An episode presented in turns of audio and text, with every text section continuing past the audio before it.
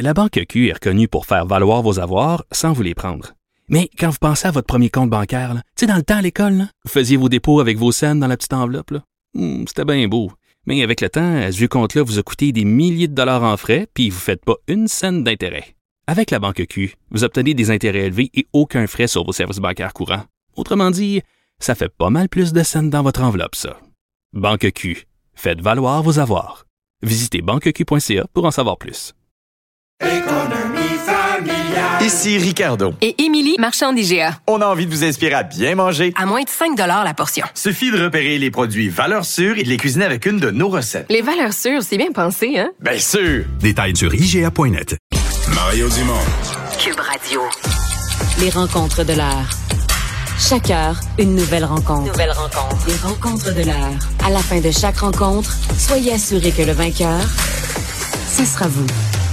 Cube Radio. Une radio pas comme les autres. C'est le moment de notre chronique juridique avec euh, Nada Boumefta, avocate. Bonjour Nada. Bonjour Mario. Alors, un vieux dossier, on remonte neuf ans en arrière, mais c'est enfin réglé. La victoire pour un homme euh, qui euh, poursuivait la police et la ville. Oui. Oui, alors un homme qui poursuivait la, la police et la ville de Montréal pour brutalité policière, un événement donc qui s'est passé il y a de cela neuf ans déjà, mais aujourd'hui pour des procédures civiles a obtenu gain de cause, pardon, et la ville de Montréal euh, et trois agents du service de police de la ville qui étaient visés par cet événement-là ont donc été condamnés à verser 115 000 dollars en dommages pour cette arrestation-là qui a été déclarée illégale, qui serait survenue en octobre 2012 et où euh, l'individu, M. Berry, aurait subi même des séquelles. Euh, il aurait été arrêté avec force, on parle donc de brutalité policière, aurait eu des accusations criminelles en lien avec cette arrestation-là, desquelles il a été acquitté et aujourd'hui, enfin, il peut euh, fermer la porte derrière cette affaire. Ouais. Il s'est passé quoi? Ce que je lis, c'est qu'il il a comme assisté à l'arrestation d'autres individus. Euh, et là, finalement, on l'a arrêté lui aussi, on l'a embarqué lui aussi, alors qu'il avait pas, pas vraiment rien contre lui, là. Mais je te dirais, Mario, ça ressemble un peu, pour pas faire un parallèle, évidemment, l'enquête n'est pas terminée dans cette affaire-là, mais l'histoire de du jeune pacifique qu'on a vu en début d'année, on parle donc d'une sortie euh, des bars vers 3 heures du matin. Il aurait assisté effectivement à l'arrestation de deux autres suspects, et c'est à ce moment-là que le, le service de police du CDM l'aurait interpellé et à ce moment-là aurait agi en l'arrêtant de façon assez brutale pour en venir à l'accuser de voie de fait sur les agents de la paix, d'entrave également, et de tout ça, il a été euh, déclaré finalement euh, non coupable parce qu'il a eu des accusations. Mais ce que je voulais mentionner par rapport à ce type d'histoire-là, Mario, c'est d'abord cette difficulté-là d'avoir gain de cause. Euh, rappelons que dans ce cas-ci, c'est quand même rare, mais le, juge a déterminé qu'il ne retenait pas la version des policiers, mais plutôt celle euh, de M. Berry, et que pour cette raison-là, il devait le dédommager. Je rappelle également qu'on est en civil, on n'est pas devant la déontologie policière, on n'est pas devant la commission, on est vraiment en recours civil pour dommages et euh, intérêts. Puis, euh, on n'est pas non plus en criminel où la preuve est hors de tout doute raisonnable, mais par prépondérance de preuves. Donc, la balance a penché en sa faveur. Et cette réalité-là également, Mario, de la difficulté de porter plainte et mener à bien ce type de dossier-là, on le voit malheureusement et on le vit euh, dans la réalité d'aujourd'hui avec cette, euh, ces statistiques-là, entre autres, de profilage racial, d'arrestation policière qui peuvent être euh, d'une façon très brutale. Et je tiens à mentionner encore une fois et rappeler à tout le monde que c'est pas parce qu'il y a brutalité policière que nécessairement il y a du profilage racial et inversement, mais quand même, ce sont des situations où on voit que les gens peuvent avoir de la difficulté à présenter une preuve devant les tribunaux pour avoir gain de cause. Et il est rare, même au Québec, où on en est venu à des situations où les policiers eux-mêmes vont devoir déverser des frais, euh, des dédommagements pour une victime comme ça dans une situation telle que celle-ci. Et malheureusement, comme à la clinique juridique Saint-Michel, on essaie d'aider les gens à porter plainte, euh, ce sont des dossiers qui peuvent prendre du temps et qui nécessitent également euh, beaucoup de ressources. Donc, ce n'est pas tout le monde euh, qui peut être capable de le faire. Et alors, on essaie, en tout cas, à la clinique, d'aider au mieux des gens qui désirent porter plainte pour ce genre de situation-là. Situation euh, en droit familial qui n'est pas passé inaperçu, qui pourrait faire jurisprudence, c'est qu'un père euh, a perdu le droit d'accès à son fils de 12 ans. Euh, c'était suite à la, dans la suite d'une requête de la mère qui disait Monsieur est pas vacciné, Monsieur est complotiste, Monsieur respecte pas les règles sanitaires. Et ben le, juge, le juge a donné raison à la, à la mère. Oui, vous avez, euh, d'ailleurs interviewé ma collègue euh, un peu plus tôt euh, cette semaine sur ce sujet-là. Et je pense que c'est important d'en parler parce qu'effectivement, ce serait une première, évidemment, dans les circonstances de la COVID qu'on connaît aujourd'hui, ces particularités-là où on va sous-peser l'intérêt du jeune, mais sa sécurité également, et aussi l'influence d'un parent sur un jeune, qui est un élément quand même assez intéressant dans cette décision-là, du fait que le père n'est pas parce qu'il n'était pas vacciné qu'il a perdu la garde, mais bien en raison aussi de propos qu'il aurait tenus sur les réseaux sociaux euh, contre ce type de, de, de, de, protection-là, comme par exemple le masque, euh, alors que son fils de 12 ans, rappelons-le, est quand même assez vieux pour comprendre les choses, mais quand même sous l'autorité de ses parents, dont son père. Et la mère était inquiète et a demandé à ce moment-là de réduire les moments où son fils allait être en contact avec le père pour éviter justement que ce jeune-là se retrouve dans des situations euh, où sa, vie, sa sécurité ou même euh, sa façon d'agir face à l'autorité, par exemple, ou à l'application, l'application, pardon, de ces euh, règles-là sanitaires, se voit dans une situation qui le mettrait possiblement en danger ou à tout le moins à risque. Alors, c'est pour cette raison que le tribunal a tranché en faveur de la mère et a retiré la garde du jeune au père. Mais je rappelle que c'est temporaire et on verra ce qu'il y arrivera pour la suite. Mais clairement, euh, Mario, ça ouvre une porte pour de telles demandes. Puis, rappellerons, on a parlé dans les chroniques à l'époque, quand on en venait à la vaccination obligatoire ou pas chez les jeunes, euh, comment ces débats-là allaient être ouverts devant les tribunaux et que chaque parent, si un voulait faire vacciner, l'autre non, pouvait également venir débattre devant les tribunaux. Dans ce cas-ci, on est vraiment juste pour une, pas juste en fait, mais dans une question où ce jeune-là sera en contact avec un parent qui a une influence sur lui, qui est en situation d'autorité également pour des questions sanitaires, aurait une mauvaise influence et mettrait à risque le jeune. Ce matin, euh, à LCN, comme tu le disais, j'en parlais avec euh, ta collègue Maître Assouline,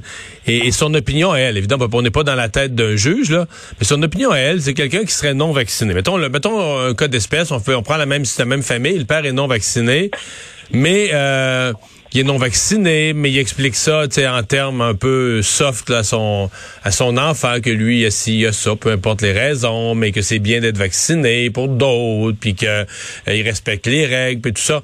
Euh, elle pensait pas, là, que le juge aurait refusé, pour le strict fait d'être non vacciné, aurait refusé le contact avec son enfant.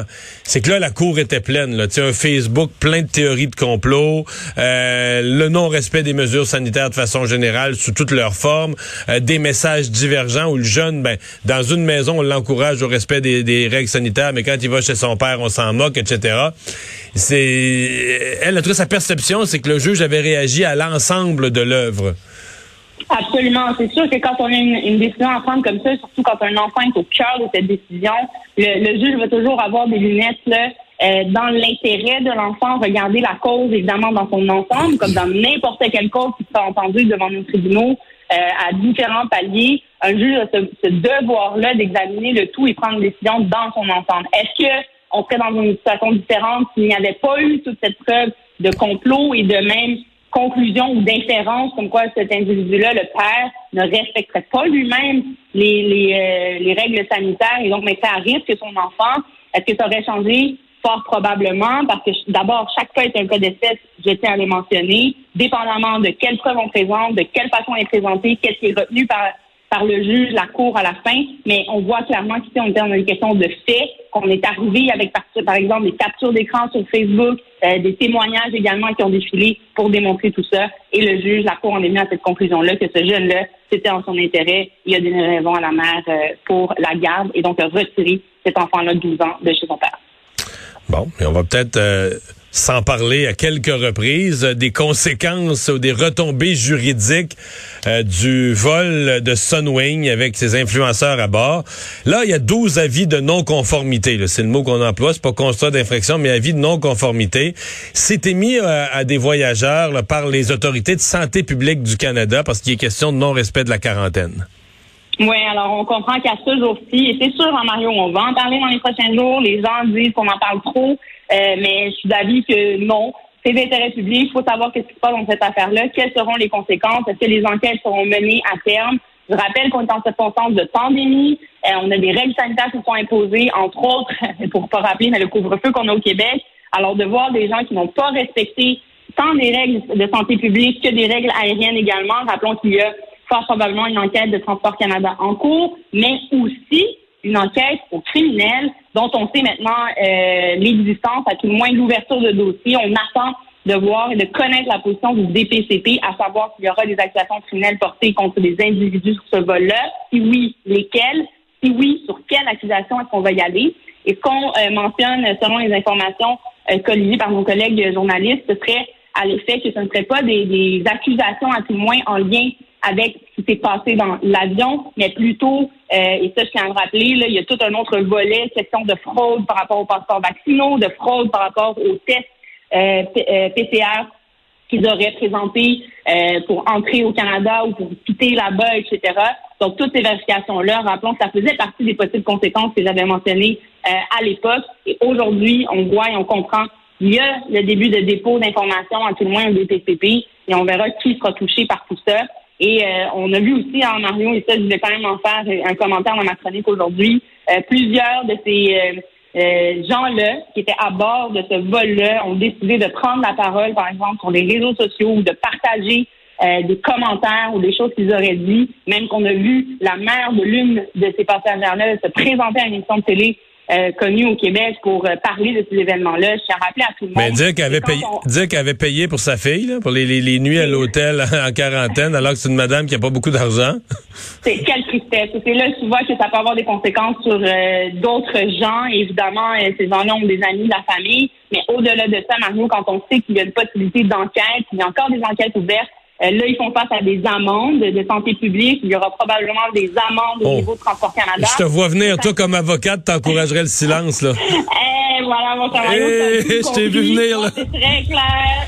À la base, là, Donc, toi, comme avocat. quelque chose, c'est toi, c'est sur Instagram, c'est pas le temps de faire des, des lives euh, sur Instagram puis de se prendre un peu à, à, à la blague. Parce que toi, tu dis la poursuite. La poursuite, là, va prendre tout ce que tu as dit, ça va être noté mot par mot, les contradictions, de, etc., etc., etc. Donc, chaque phrase euh, qu'ils disent à tort et à travers, en pensant s'en sortir dans l'opinion publique, mais risque de les caler devant la cour, là. Absolument, Mario. C'est toujours un risque, quand même si c'est des choses qu'on croit qui ne peuvent pas qui ne peuvent pas nous blesser parce qu'on nie certaines choses, ça reste qu'on a pris la parole. Et quand j'explique le droit au silence à mes clients, pour moi, c'est très clair. C'est ni rien ne sort de ta bouche. Tu répètes que ton avocate, là, la lionne folle, là, t'a dit de pas parler, OK? Parle pas. Ça, ça veut dire que tu mets ta tête sur la table, tu croises les bras, tu réponds rien aux policiers. Là, dans ce cas-ci, ils font- pas face à l'autorité nécessairement, donc il n'y a pas nécessairement cette application-là du droit au silence, mais quand même, dans l'ensemble de l'œuvre, quand on parle, ça devient un outil possible de contradiction quand on va se retrouver devant les tribunaux. Et c'est là où notre crédibilité peut être atteinte et qu'au final, notre défense peut être évidemment euh, finalement affaiblie possiblement par ce type d'intervention-là. Alors, c'est clair, mais c'est précis. De mon côté, le message est clair. Garder le silence, c'est le mieux. Et pour pas ajouter à la blague, là, mais Vincent m'avait vu justement sur le live de Arnaud Soli qui faisait une blague et caricaturait ces personnages-là. J'avais écrit en commentaire en très gros, là, garder le silence, c'est la meilleure chose à faire. Donc, même pour en discuter, ou penser que de gagner euh, sur la place publique est, est un avantage pour nous, c'est pas du tout le cas. Merci, Nada. Merci, à demain.